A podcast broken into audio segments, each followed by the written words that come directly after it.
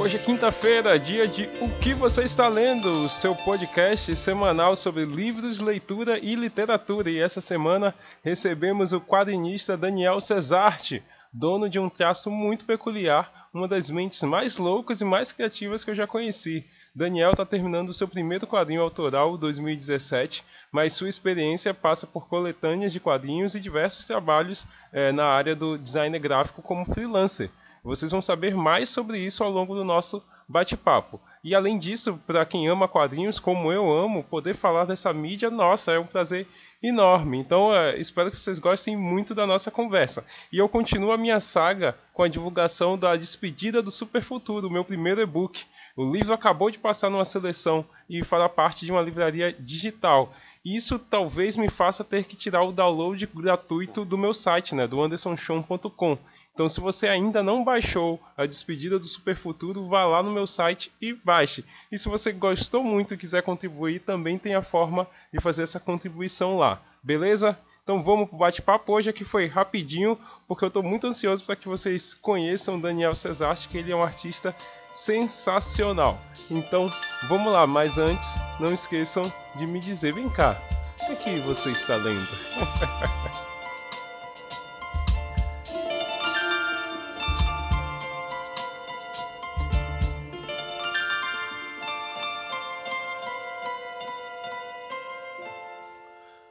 Bom dia, boa tarde, boa noite. Eu me chamo Anderson Chon e vocês estão escutando o que você está lendo, o seu podcast de livros, leitura e literatura. E hoje nós recebemos Daniel César. Daniel que foi por muito tempo o cara mais louco que eu conheci na vida. Tudo bem, Daniel? Opa, tudo bem, Chon. E aí, beleza? beleza, velho. Daniel é formado em artes visuais. Ele já participou da coletânea Máquina Zero volume 1 e 2, participou também da Never Die Club volumes 1 e 2 e Never Die Club A Astronauta, e diagramou a revista Contos do Orixá e está lançando seu primeiro quadrinho solo, né? É, tá lançando, tá no forno, como é que tá? Ele, no momento, ele tá no forno. Eu tô terminando as últimas páginas. É uma ideia antiga que eu tinha até postado no Instagram, só que ela não estava completa ainda não. E aí eu dei uma, dei uma repaginada nela. Esses, essa quarentena aproveitei para fazer isso. E aí eu tô terminando. Devo terminar semana que vem ou na outra. Depende de como como seja essa temporada nova de Dark, se eu vou ficar balado ou não, né? eu acho que o, o, mundo inteiro tá preparando as coisas para pré-terceira temporada de Dark, pós-terceira temporada de Dark. Que série boa, né, velho? Porra, foda, velho. Eu acho que a expectativa é maior do que o final desse último Big Brother. Tomara que. Ah, o final do Big Brother ele foi bem. Tipo, a gente já sabia o que ia rolar, assim. Ele, ele não teve surpresa, assim. Ele não hum. foi surpreendente. É, tomara que a temporada de Dark seja, né? Eu confesso que o final do Big. Eu tava assistindo o Big Brother. Eu nunca assisti. Mas assisti essa edição, gostei da, do debate e tal. Mas quando o Babu, que era minha torcida, saiu, aí eu, eu parei de ver, né? Fiquei as duas últimas é, semanas sem assistir. Eu fiquei só é, no rebote, porque minha namorada estava assistindo, eu tinha alguns amigos que estavam assistindo e todos eles comentavam comigo assim. Eu não cheguei a ver não, mas eu, eu vi esse clamor social por Babu, aí eu acompanhava alguma coisa dele, é, mas não, não assisti. Rapaz, você perdeu, você perdeu uma frase clássica, clássica não, uma frase foda que teve lá que um cara falou assim, não, que no futebol é assim, aí a Manu Gavassi falou, é, a diferença entre nós é essa, você joga FIFA, eu jogo Final Fantasy. Você perdeu isso? Cara, isso tem que ser, isso tem que estar escrito na minha lápide.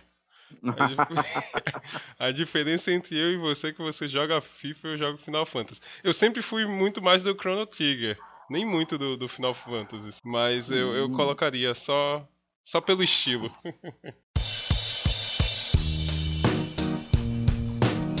Vem cá, Daniel. O que você está lendo? Rapaz, deixa eu ver, velho. De livro. Eu peguei. Tem um livro que está aqui desde 2010. As Incríveis Aventuras de Cavalier e Clay. É do, do Michael Chabon. É um livro de dois. É um livro. Eu não lembro de que ano ele é, mas esse cara ele escreveu aquele filme Garotos Incríveis, que tem o Michael Douglas e tal.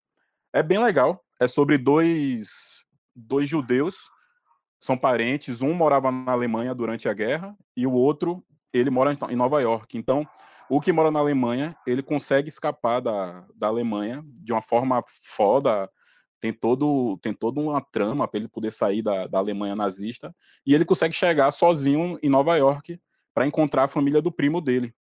E aí ele desenha e o primo escreve. E eles acabam criando um personagem de quadrinho naquela na década de 40, né? E aí é meio que uma homenagem aos quadrinhos clássicos, a, ao, ao, é, ao Superman, ao Capitão América, aos quadrinhos pulp, né? Aí eu tô, eu tô começando a ler esse daí. Pô, que massa, assim. É, os quadrinhos, eles sempre estiveram presentes na sua vida? Desde os nove anos. Meu, minha primeira leitura foi uma Homem-Aranha que meu pai me deu. Que tá até aqui, eu quero emoldurar ela. Pô, que legal, E velho. aí depois disso, eu fui lendo quadrinhos, consumindo quadrinhos, videogame e livros, né? Mas alguma hora naquela época, assim, enquanto criança, você já se via quadrinista como você é hoje? É, ou isso meio que foi aparecendo ou reapareceu? Por muito tempo, eu não, eu não conseguia ver isso, não. Nem achava que, eu gost... que meu desenho era legal, não tinha aquele empoderamento artístico. E aí, quando chegou em 2016, eu já tinha participado de, da coletânea Máquina Zero, mas eu não gostava do meu desenho, não gostava do meu traço.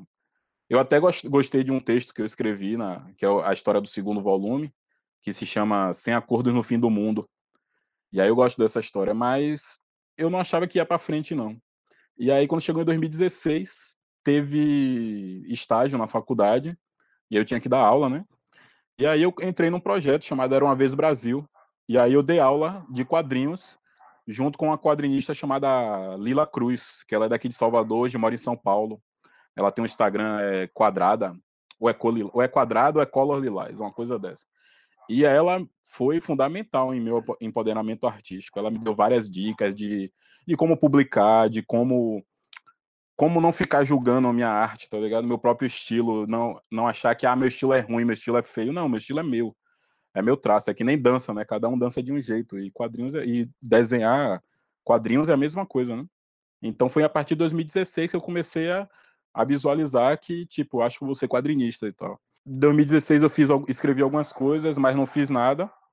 Quando chegou em 2017, que foi um ano péssimo para um bocado de gente, para mim também, é, eu peguei o que aconteceu no meu ano e acabei fazendo uma história em quadrinhos, que é essa que eu estou terminando agora, 2017. E aí é meu primeiro quadrinho autoral. E você vai lançar de, de, forma independente? Você imagina ter o auxílio de algum edital, alguma editora? Como é que você está programando esse lançamento? Eu, inicialmente, eu pensei em, em botar ele naquele... Tem um aplicativo chamado Tapas, que aí você pode botar suas histórias lá, sei lá, uma página por semana, você decide o formato. E aí eu pensei inicialmente em lançar por ele, mas aí como eu mostrei para algumas pessoas, Aí o pessoal fica, é porque você não publica isso, não bota impresso e tal. E aí eu tô pensando em fazer um catarse dele, fazer um financiamento coletivo para ver se sai. Ah. Essa revista, o engraçado dessa revista é que em 2018, quando eu terminei a faculdade, eu tirei o ano sabático assim, eu falei, vou ficar esse ano terminando esse quadrinho, vou desenhar, vou terminar a pesquisa, vou fazer tudo. Então eu fui para a ilha, eu tenho casa em Salina das Margaridas. Aí eu fui para a ilha no inverno que eu imaginei que não vai ter ninguém no inverno lá. Aí eu vou ficar os três meses de inverno produzindo esse quadrinho. Só que quando chegou lá, eu inventei de fazer um diário de produção desse, da produção desse quadrinho. E aí eu fiz um diário de produção em quadrinhos. E aí no terceiro dia, quando eu terminei de desenhar a primeira página, eu comecei a me empolgar com o diário e então os três meses que eu fiquei lá, eu desenhei duas páginas de 2017, mas eu desenhei 70 do diário de produção, que acabou virando um quadrinho chamado Inverno Tropical, que eu escrevi em editais. Aí eu estou esperando o resultado do edital para ver se ele vai ser publicado. Ele pode acabar sendo publicado primeiro do que 2017. E isso seria bem engraçado, assim. Você é. produzir um diário de produção de algo que você acabou não produzindo. é. Aí, porra. E aí, nesse, nesse diário, eu acabo contando a história da cidade também, né? Conto a história de minha família, minha, a relação de minha família com a, com a ilha lá, e conto a história da ilha, é um lugar que é um lugar maravilhoso. Você já foi lá? Não, nunca fui. É, ilha, eu acho que o máximo que eu fui foi Mar Grande. E como é esse processo para construção mesmo de quadrinhos? Você falou aí em pesquisa. A gente ainda tem esse preconceito de que quadrinho é coisa de criança, apesar de quadrinho ser coisa de criança também, assim. Mas o que tem antes da produção do quadrinho é muito grande e uma dessas coisas é a pesquisa. É, explica um pouco esse processo. Bem, é basicamente como, como um livro, como um jogo, como um filme. O processo do quadrinho também, nesse meu quadrinho no 2017, por exemplo, ele é tipo é uma, uma versão lúdica, uma visão lúdica do ano. Então eu peguei um trabalho péssimo e esse trabalho foi no centro da cidade. Então eu peguei referências do centro, tirei várias fotos para poder usar quando for desenhar, usar como como plano de fundo. Então eu já tinha paisagem, já sabia qual era.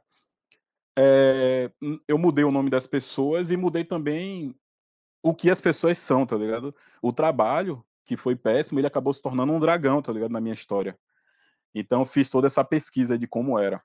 Já no, no inverno tropical, como é, era um diário de produzir quadrinhos, então eu botei tudo detalhado dessa produção do quadrinho, tipo, como foi minha pesquisa, como foi o ano 2017, como foi que eu tirei foto do centro. É... Eu, eu, eu anotei bem, tipo, as coisas que aconteceram em 2017, como foi o carnaval de 2017, que foi o período que eu estava fazendo esse trabalho. Então, isso deixei tudo registrado para fazer a pesquisa. E aí, no diário, como eu contava a história da cidade, eu comecei a fazer a pesquisa através das entrevistas que eu fazia com as pessoas, que eram conversas como essa aqui. Então, quando alguém me contava como foi, a, como foi que Salinas foi fundada, as festas de Salinas, eu gravava aquilo, anotava os pontos principais, e aí eu começava a imaginar como é que seria retratar aquilo no papel. Então, desenhava, tirava foto das paisagens, o quadrinho, ele tá, esse inverno tropical, ele está recheado de, de aquarelas das paisagens de Salinas. E eu também comecei a fazer aquarela das figuras que tem lá. Algumas figuras eu não conheci, não achei foto, não achei registro, mas eu fiz tipo que um retrato falado a partir do que me contavam e tal. Então, nessa, nesse processo, nessa, nessa revista, o processo de pesquisa foi basicamente isso. Eu passei os três meses lá pesquisando, é, peguei uma câmera para tirar umas fotos embaixo d'água e tal. Aí tirei fotos de, da ponte. Lá em São tem uma ponte que é tipo um atracadouro. Aí eu queria retratar isso. Porque um dos prazeres de lá é pular da ponte, independente do horário, a gente fica pulando da ponte. Então eu queria mostrar como era a vida de lá também. A visão debaixo da ponte, que é um prazer do caralho, ficar pulando, mergulhando, indo para debaixo da ponte, pescando ali de, de arpão, essas coisas. Então eu queria retratar isso.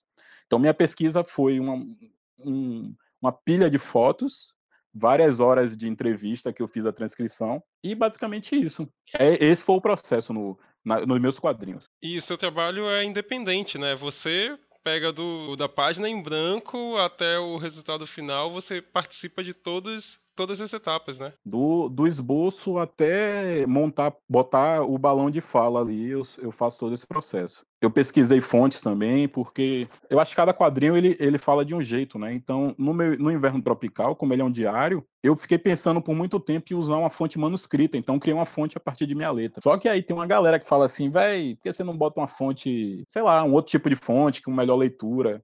E aí, por enquanto, eu estou na dúvida entre usar uma fonte manuscrita ou usar uma fonte comum de quadrinhos para poder botar na revista. Essa parada da pesquisa é engraçado porque minha pesquisa levou basicamente um ano para essa revista, mas meu amigo mesmo, o Canuto do Conto dos Orixás, ele levou dois anos para fazer a pesquisa dele, porque no caso dele não é só uma história de aventura, ele tem que respeitar várias tradições, então ele fez toda a pesquisa em cima do que é que poderia ser mostrado. Quando terminou o primeiro roteiro, que ele começou a desenhar, tinha algumas cenas que, quando ele mostrou para o consultor dele, o consultor falou: velho, isso aqui não pode ser mostrado, porque não pode mostrar Xangô desse jeito, ou Yansan assim.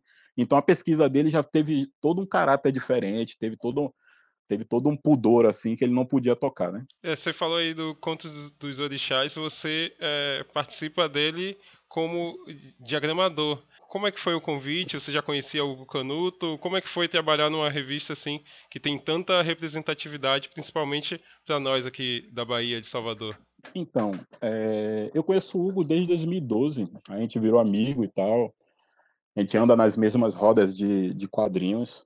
A gente é, frequentou vários espaços juntos. Ele participou da, da Máquina 02 também. Eu diagramei, por sinal, a história dele. E aí a gente sempre conversava. Quando ele começou a fazer o catarse do Conto dos Orixás, eu estava lá resenhando com ele. E aí, quando estava perto de ficar pronto, ele já estava desenhando e tal, antes de começar de, de fazer a diagramação. Aí a gente sempre se encontrava, ele mandava o roteiro para eu ler, falava o que, é que eu ach... perguntava o que, é que eu achava. E aí o, o processo foi, foi daí, foi bem orgânico. Então ele me convidou, ele, ele sabia que eu já fazia a diagramação de quadrinhos, ele me convidou. E aí pronto, foi um, foi um, foi um prazer retado fazer parte desse, desse projeto, porque é isso, né? É representatividade, são as histórias dos nossos deuses que não são contadas e tal.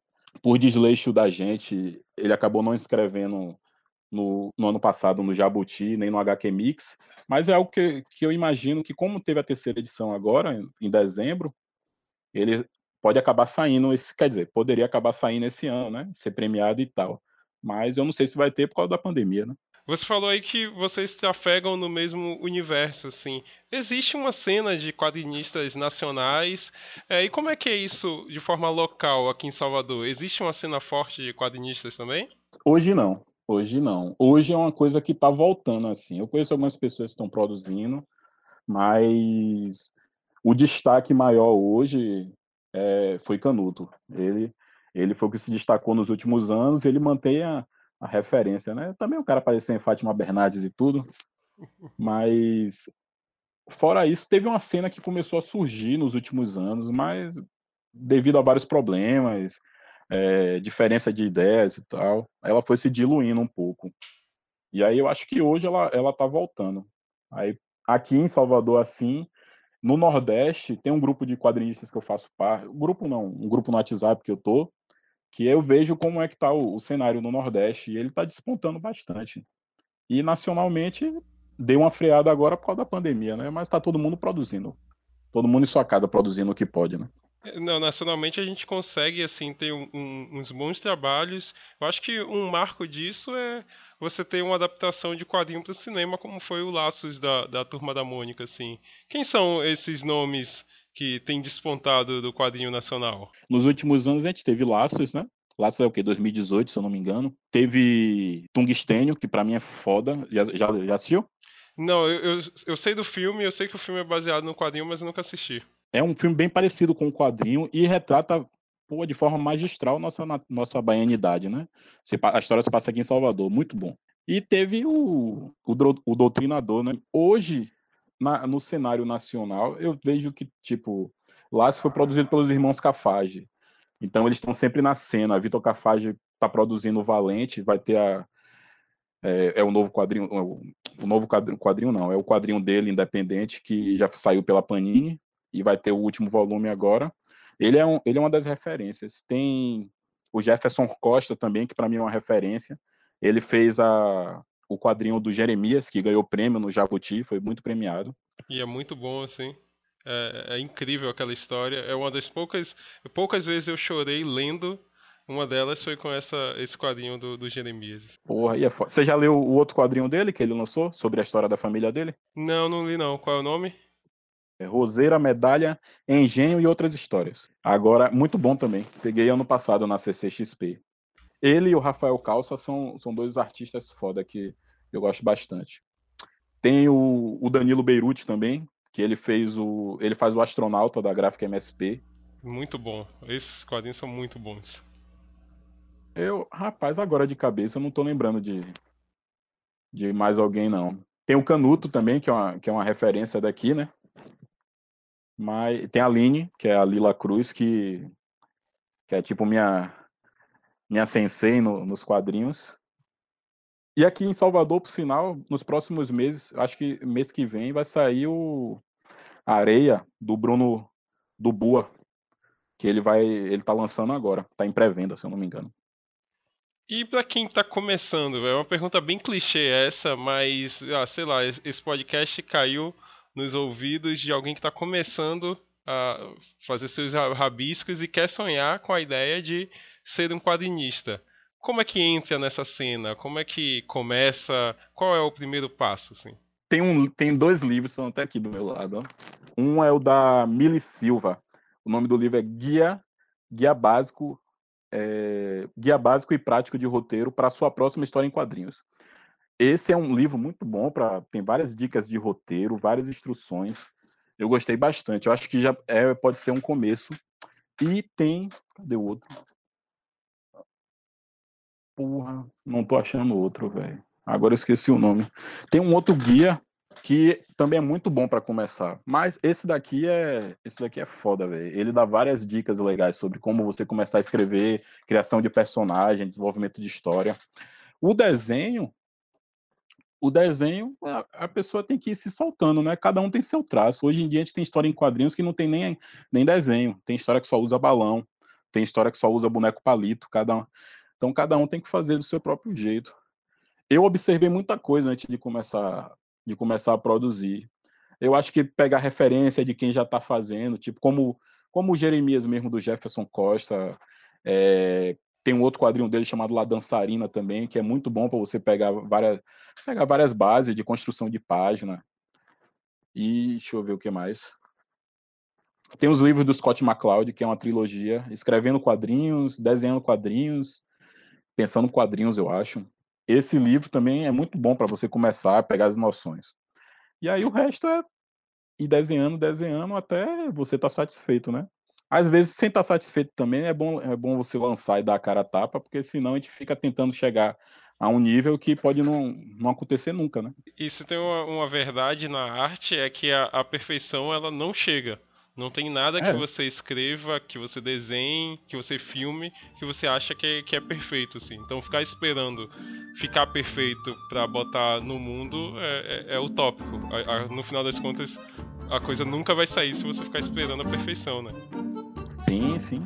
Eu, eu acho que eu vou morrer tem, eh, estudando quadrinhos, tentando chegar no, no nível que eu quero, que eu quero chegar um dia.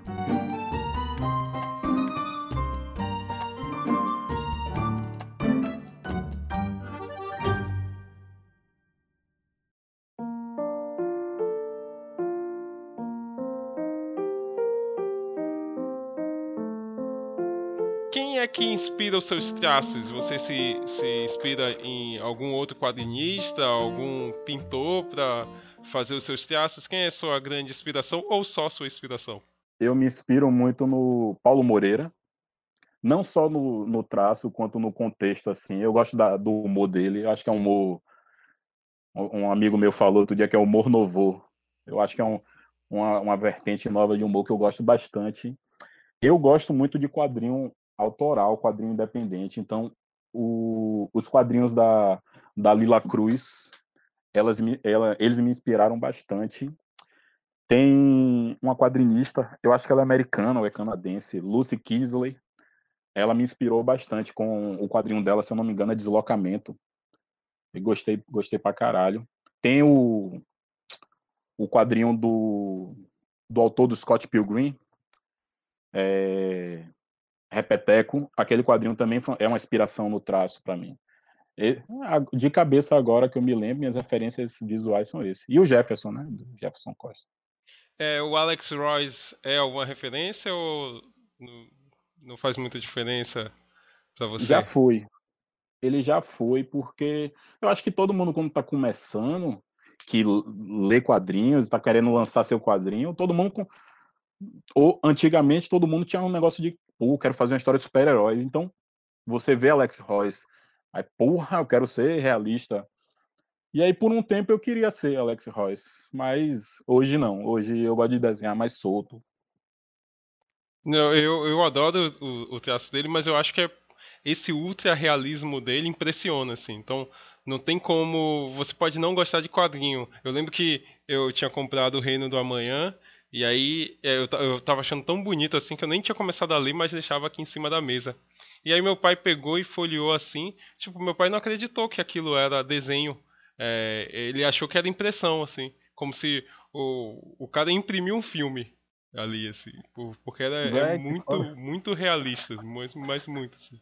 Mas o que eu acho também é que às vezes não soa meio inalcançável, tipo, não, eu quero ser determinada pessoa. Isso acontece também em literatura, tipo, ah, eu quero escrever como não sei quem, mas quando você bota essa meta para alguém que está muito distante de você, às vezes isso acaba mais te desmotivando do que sendo aquela cenoura é, na frente do, do, do cavalo, assim. É... Isso acontece com você também? Sim, sim. Você falou isso aí, parece aqueles, aqueles filmes clichê, assim, né, que Não, eu quero a, o personagem tipo, eu quero ser eu quero ser Paul McCartney. Aí a pessoa vai batalhando e aí quando chega no final do filme sempre tem alguém que chega e fala alguma resolução assim, a pessoa percebe não. Eu não quero ser o melhor McCartney, eu sou o melhor eu que existe. E, rapaz, eu acho que hoje é bem. Não, tô, não digo que é fácil, mas é bem próximo um quadrinista chegar e fazer, e fazer fotorrealismo e tal. Tanto que, por, por um tempo, eu estava desenhando várias fotos, é, recebia encomenda de fotos, de fazer desenhos em cima de fotos, e para mim, é, para mim é, é prático eu uso mesa de luz, eu boto um, eu às vezes eu imprimo ou escaneio em preto e branco, jogo na mesa de luz, faço desenho, para mim é bem prático. Então, chegou uma hora que que eu queria fugir do fotorrealismo. Eu falei, porra, velho, eu quero ter mais emoção no meu traço, eu quero ter mais identidade própria. Então eu, eu deixei um pouco de lado isso de tentar fazer um quadrinho super-herói com a anatomia toda definida, tudo certinho no lugar e deixar meu traço solto falando por si só, tá ligado? Pô, massa, velho, massa. E falando em super-herói, como é que você vê esse movimento assim? Porque de um tempo pra cá, é, de bastante tempo pra cá já, na verdade, quando a Marvel popularizou os super-heróis no cinema, quadrinho também virou algo de todos, assim. Então era algo ali do um nicho, mas de repente todo mundo passou a ler quadrinhos, a gente tem uma indústria de quadrinho que é mais forte. É como é que isso reverberou para você? Como é que você vê essa movimentação? Rapaz, é, eu acho legal, velho. Eu acho legal. Porque, querendo ou não, trouxe visibilidade. Por mais que o pessoal critique filme de super-herói e tal, é uma, as, vendas, as vendas aumentaram bastante. E quando você vê assim, ah, tem artista tal, quando você vê alguma história que teve, tipo, teve algum artista aqui do Brasil, algum artista nacional, eu vejo que o, o apelo, a, o interesse de, de consumir aquele material aumenta, eu, eu acho vantagem. Eu acho vantagem. Eu hoje, é, a gente está em junho, né? Vai, vai, chegar julho agora. Esse mês eu tava aqui de bobeira, um amigo, porra, vai ter um filme no Netflix, pá, baseado num quadrinho, desenhado por um brasileiro. Aí eu fui ver, é o The Last Days of American Crime. Não, não sei se você viu. Não, mas... não vi nem sabia que era baseado em quadrinho. É baseado num quadrinho. Aí eu fui olhar e, pô, é mesmo, é desenhado pelo Greg Tokini. O quadrinho é bom, eu gosto do quadrinho. O filme que sei lá, o filme não, não teve emoção, tá ligado? Pelo menos para mim, eu não, eu não gostei. Eu vi que a nota dele no Rotten Tomatoes é 0% de aprovação. Caramba!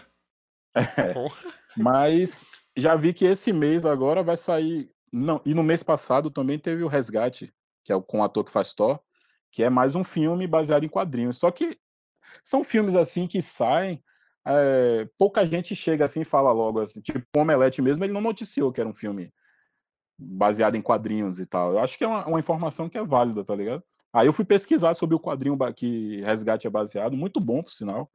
E agora vai sair o mês que vem vai sair o The Old Guard, mês é, em julho, que é com a, a atriz Fê Furiosa, que também é baseado num quadrinho bem legal a gente tem um movimento de adaptação de quadrinho muito forte, assim, por conta do que a Marvel conseguiu fazer. Agora, outro movimento que é legal não é só da adaptação para o cinema, tem muito quadrinho que está virando livro.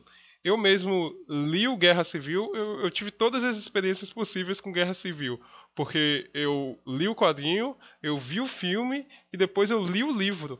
E aí, para minha surpresa, o livro foi o que melhor condensou tudo, sim o quadrinho tem muita história, o livro deixa muito dessa história de lado para se condensar numa parte que eu acho mais interessante.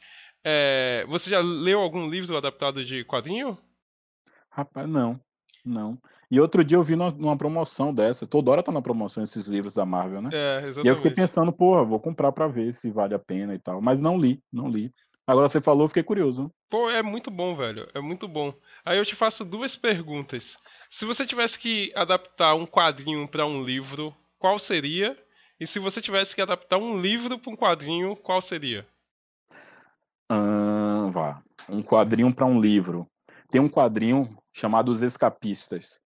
Ele é do Brian Kivang, que escreveu Y, O Último Homem, que vai ter até série, vai virar série. Eu, eu faria um livro desse quadrinho, que é um, é um quadrinho que me inspirou bastante. Conta a história de, de três amigos que decidem é, pegar um personagem clássico que caiu em Não, não, não caiu em domínio público, não. Eles, eles decidem juntar um dinheiro, comprar os direitos de publicação e criar um quadrinho desse personagem. Então é um, é um quadrinho sobre se publicar, tá ligado? Eu faria um livro desse quadrinho que me inspirou bastante. E Pô, agora. Massa. Metalinguagem, né? Metalinguagem funciona sim, muito. Sim, Quadri... Livro para quadrinho. Livro para quadrinho. Hum... Rapaz, tem um, tem um livro que eu gosto bastante chamado O Clube do Filme. Eu esqueci o nome do, do autor. Conta a história de um. É uma história de pai e filho. O filho não gosta de ir para a escola, não quer estudar. O pai dele, ele faz críticas de filme. E aí o pai decide falar o seguinte: você quer sair da escola, quer largar a escola? Então beleza, mas por semana você vai assistir dois filmes comigo. Então ele começa a fazer a educação do guri através dos filmes que eles assistem, para trazer o, o desejo dele de aprender, né? Eu acho que aquilo ali caberia como um quadrinho. Bom, é, ia ficar legal mesmo, porque você ia poder colocar o, cenas do filme no próprio quadrinho, né? Então a, quem estivesse desenhando ia poder refazer o filme através dos seus traços, pô, ia ser, ia ser legal mesmo. É. Eu, hoje em dia eu, eu, vejo essa questão. Você falou do filmes da, filme de super-herói e tal, tem Marvel, tem DC, saiu o Bloodshot da, da Valiant agora. E que não foi muito bom, que... né? Eu não assisti, mas a, a, crítica caiu matando. Diz que, que o quadrinho é muito bom, mas eles não conseguiram levar isso pro, pro cinema. É um, é um filme bem genérico, bem genérico. Cara, é um Deadpool genérico o, o filme que fizeram.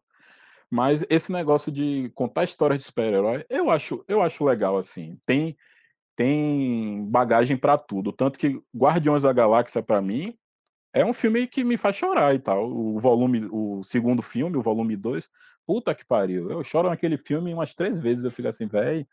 Ali não, só um filme de, não é só um filme de quadrinhos para mim. É, tem a adaptação agora de Watchmen.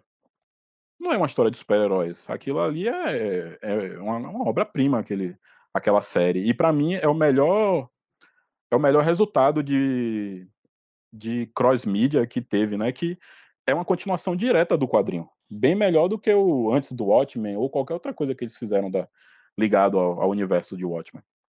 Eu, eu, sempre falo isso também, que eu acho que a melhor adaptação, apesar de que não, não é uma adaptação, né? Mas é a melhor adaptação com aspas do audiovisual que eu já vi no quadrinho é a continuação de Watchmen, porque é muito corajoso, assim. O cara, o Lindelof, ele não teve, ele não se sentiu nem um pouco obrigado em ter que ficar referenciando, em ter que ficar abraçando a história original, e ele conseguiu, a partir de um ponto de vista, criar uma história assim completamente é, independente. Nossa, eu acho incrível. É, eu, talvez o, o seu choro do Guardião da Galáxia foi o meu choro em Watchmen. Pô, eu chorei, eu chorei em Watchmen. E aí, foi uma série que também trouxe o interesse. Eu, uma galera me perguntando: vem cá, velho, eu tô assistindo uma parada. Eles falam de umas coisas ali que não tem. Tem outra temporada? Eu falei: não, tem um quadrinho. E aí eu conheço uma galera que comprou o Watchmen depois de ver a série para poder entender o que é estava acontecendo. Eu, eu sou tão fã de Watchmen que eu tenho dois. Um é meu e o outro é para emprestar. Tipo, se, se eu falar com alguém e a pessoa gostar, eu vou lá e empresto. Falo, ó, isso daqui serve para isso, para que você também passe a gostar, porque é um negócio que eu acho que todo mundo devia ler. É, é, é sim, é incrível. Sim. E eu gosto da adaptação pro cinema também. A galera critica pra caramba, mas eu, eu acho bacana. Eu só acho aquele final que. Mas é isso, é, né? E aquele final era o final que o editor queria fazer, né? Ah, não sabia disso o editor do quadrinho, na época, ele queria aquele final, que o Dr. Manhattan fosse o vilão, mas Alan Moore bateu o prego, que queria o final daquele jeito que saiu, né? Agora você ainda tem duas edições para emprestar, véio. eu ainda tenho o negócio assim de botar minha coleção, vou tirar daqui. Aí hoje eu tenho um PDF, quando alguém quer ler, eu, pô, tem um PDF, velho. Se você quiser, ele empresta. Ele empresta, não lhe arranjo. Não, velho, eu, eu acho. É porque, como eu não leio em, em PDF, eu não, ainda não tenho essa, essa prática, estou até pensando em, em, comprar um Kindle é, por conta disso. Então eu, eu, ainda gosto muito do físico, então, ó, tome aqui. Vá lá, leia, assim. Eu tenho antes o Watchmen também, que, que é um negócio que a galera critica bastante, mas sabe que eu gosto, velho? Eu, eu, eu curto aquelas histórias. coisas legais ali. Doutor Manhattan, gostei muito da história do Doutor Manhattan. É, é incrível. Eu acho que de todos é a melhor. E eu gostei da história do, do Horchek, apesar de que. Hum, é, é, legal, mas eu acho que ela tá acima da média das outras. Eu, eu gosto muito da do Dollar Bill também. Você perceber ah, que. Ah, você comentou comigo uma vez. É, que como a cabeça daquela galera ali quando os super-heróis apareceram, como tudo mudou, né? O ponto de vista e como um cara que era só um cara foi alçado a ser super-herói sem nem saber lutar. E aí as consequências elas chegam, assim. É, é, é, é muito bacana. Assim. E se você tivesse, Daniel, que ler o, o, último quadrinho, foi a mesma pergunta que eu fiz a Sávio. É, hum eu quero que você escolha o último quadrinho que você vai ler na sua vida e eu quero que você escolha o primeiro. Tipo, ó, esse daqui eu vou ler e não vou ler mais nada depois. E se eu pudesse voltar lá no tempo, eu me entregaria esse primeiro quadrinho para ler. Quais seriam? Deixa eu ver, o último. O último. Hum, o último teria que ser uma coisa inédita ou pode ser uma coisa que eu já li? Não, pode ser o que você já leu. Uhum. Ó, como eu tenho uma pilha de coisa inédita aqui que eu tô tentando acabar, eu acho que eu vou por. Deixa eu ver. Bonnie. Eu tenho eu comprei a trilogia de Bonnie e não li ainda. Então, como eu já dei uma folheada, eu vi várias críticas muito boas, então eu acho que ele poderia ser a última coisa que eu, que eu iria ler na vida. E fala Agora, sobre vol... o quê? Bonnie, ele fala sobre três primos que usa muita metalinguagem eles falam sobre três primos que é, moram numa vila. E a, a, eu sei que na primeira página começa com esses três primos sendo expulsos e começando a ver o mundo do lado de fora. O traço, ele é bem. Ele é bem pegada fofinho, bem pegada a turma da Mônica. Só que ele aborda muitos temas adultos, essa, essa série. São três volumes, sei lá, 400 páginas cada. Saiu, não sei se foi 30 edições, e aí eles compilaram nesses três volumes. Saiu em, em cores aqui no Brasil, o último volume saiu ano passado, se eu não me engano. E, e aí parece ser muito bom. Parece ser muito bom. E qual seria o primeiro? o primeiro, quando eu, quando eu era guri. Isso. Deixa eu ver. O que é que tava saindo naquela época? E o que é que eu tinha. O foda de seguria é que tem várias coisas que são apresentadas pra gente que a gente olha e tipo fala, velho, o que é isso? eu, eu via quadrinho do, dos Novos Mutantes antigamente, desenhado pelo Bill Bill 520. E aí eu ficava, velho, que traço esse aqui, velho? Como é que alguém desenha desse jeito? Isso aqui é feio e tal. Hoje eu sou um grande fã de, dele. Então eu não tinha cabeça para ler aquilo. Provavelmente quando eu era guri eu não ia, não ia gostar de Watchmen, nem de, de Cavaleiro das Trevas ou Demolidor. É. Cavaleiro das Trevas, o, o. esqueci o nome dele. Frank Miller. Frank Miller. O, os traços de Frank Miller são muito esquisitos, assim. E esquisito não é nem bom nem é ruim. É muito mais relacionado a diferente, né? É, eu lembro que quando ele teve na CCXP até, que ele fez uma Mulher Maravilha no vídeo, alguma coisa assim, que a galera criticou, como, pô, Mulher Maravilha toda torta, assim. Eu falei, caramba, pelo amor de Deus. Mas é um pouco disso, né? Talvez a, a, ainda não é palatável para aquele público, né? Então não tem como entender, sim, sim. ele não vai conseguir valorar aquilo. Né?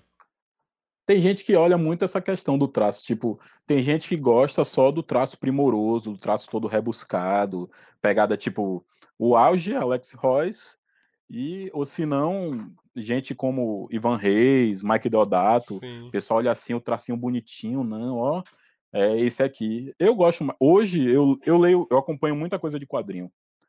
E hoje eu gosto dos quadrinhos que tem traços mais soltos, tem traços com identidade. Esses são os quadrinhos que eu gosto. Uma diferença que eu, que eu vejo muito de, de quem está produzindo quadrinho no Brasil hoje de antigamente é que antigamente todo mundo queria fazer história de super-herói. Eu já tive fase de querer, porra, vou criar uma história de super-herói, vou desenhar, vou fazer uma história tipo Sin City, vou fazer uma história tipo Superman, Liga da Justiça. Hoje não. Eu acho que hoje o, o grande filão é você contar histórias que as pessoas se identifiquem. Então, sei lá, você fazer um quadrinho sobre sair de casa e pegar uma fila na lotérica, às vezes pode parecer uma coisa bem trivial, mas pô, muita coisa pode acontecer daqui até uma lotérica e principalmente pegando a fila, né? Então, eu acho que contar as próprias vivências hoje, contar as histórias, o que a gente vive, o que as outras pessoas se identificam, essa é uma, uma das vertentes que mais tem se destacado no quadrinho nacional, a, essa a forma de produzir, né? E Deixa eu ver, o primeiro quadrinho que eu, que eu leria. Eu acho que poderia ser Dragon Ball, viu? É verdade. que talvez Dragon Ball, desde que eu era pequeno, podia ter mudado minha formação de, de quadrinhos. Agora, Dragon Ball mesmo, né? Nada de Z, nada de GT. Não, Dragon Ball mesmo, começando dele guri, e aí, eventualmente, eu ia chegar na fase Z, né? E, pô, que massa. Eu, eu também gostaria de ter lido Dragon Ball. Eu, eu gostaria de ter prestado mais atenção até no desenho. Que Eu lembro lá do Sábado Animado, mas não era um desenho que me chamava muita atenção. Eu lembro de consumir mais o Dragon Ball depois do Dragon Ball Z. Gostaria de ter feito o caminho, assim, é, para entender mais quem era Piccolo e tudo mais, assim. É.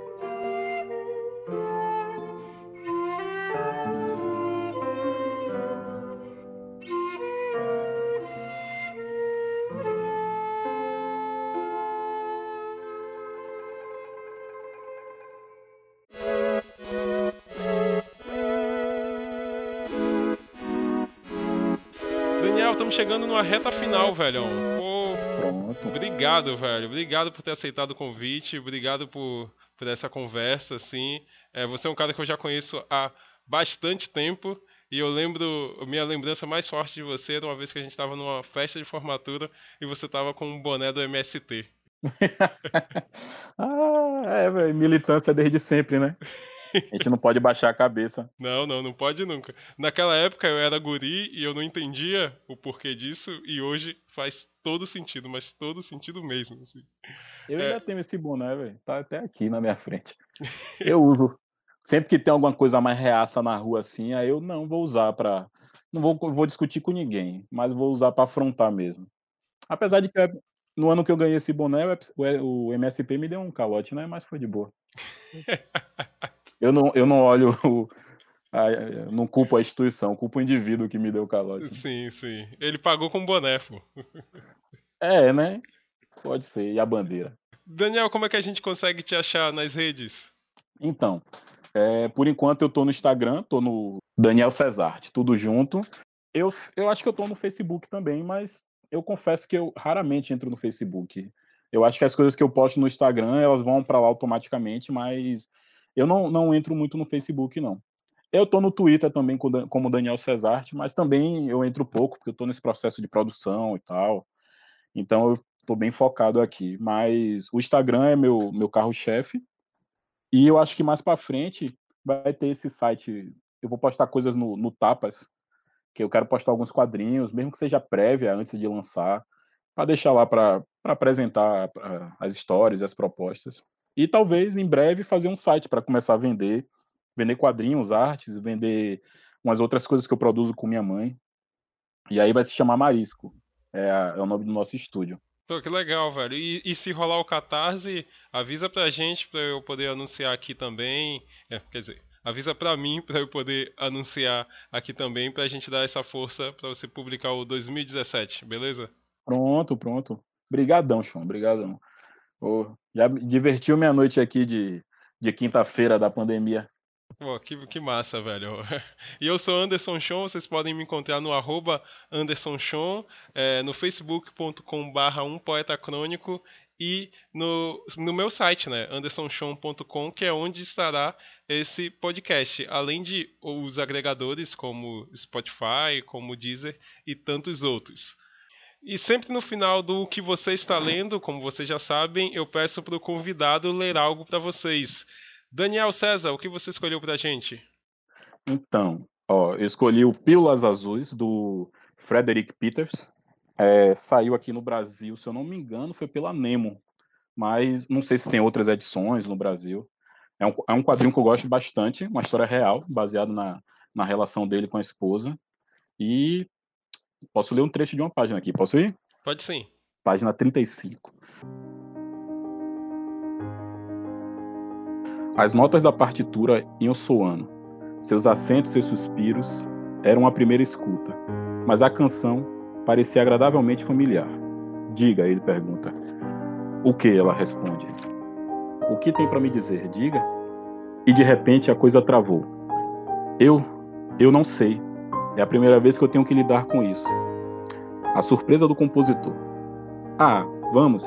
Fique tranquila, sou bem crescidinho. E seja como for, no estado que eu tô, Não vejo o que poderia me chatear ou me frustrar. Ela olha para ele fixadamente e diz: Eu tenho AIDS, Fred. O silêncio vertiginoso. AIDS, ele diz. Clique, claque. Soro positiva. Eu sou soro positiva e meu filho também. Dediquei um segundo de vida na minha cabeça e no meu coração a todos os sentimentos mais extremos. Clique, claque, clique. A partitura logo voltou a ser executada, ainda que os instrumentos tenham ficado desafinados por um momento.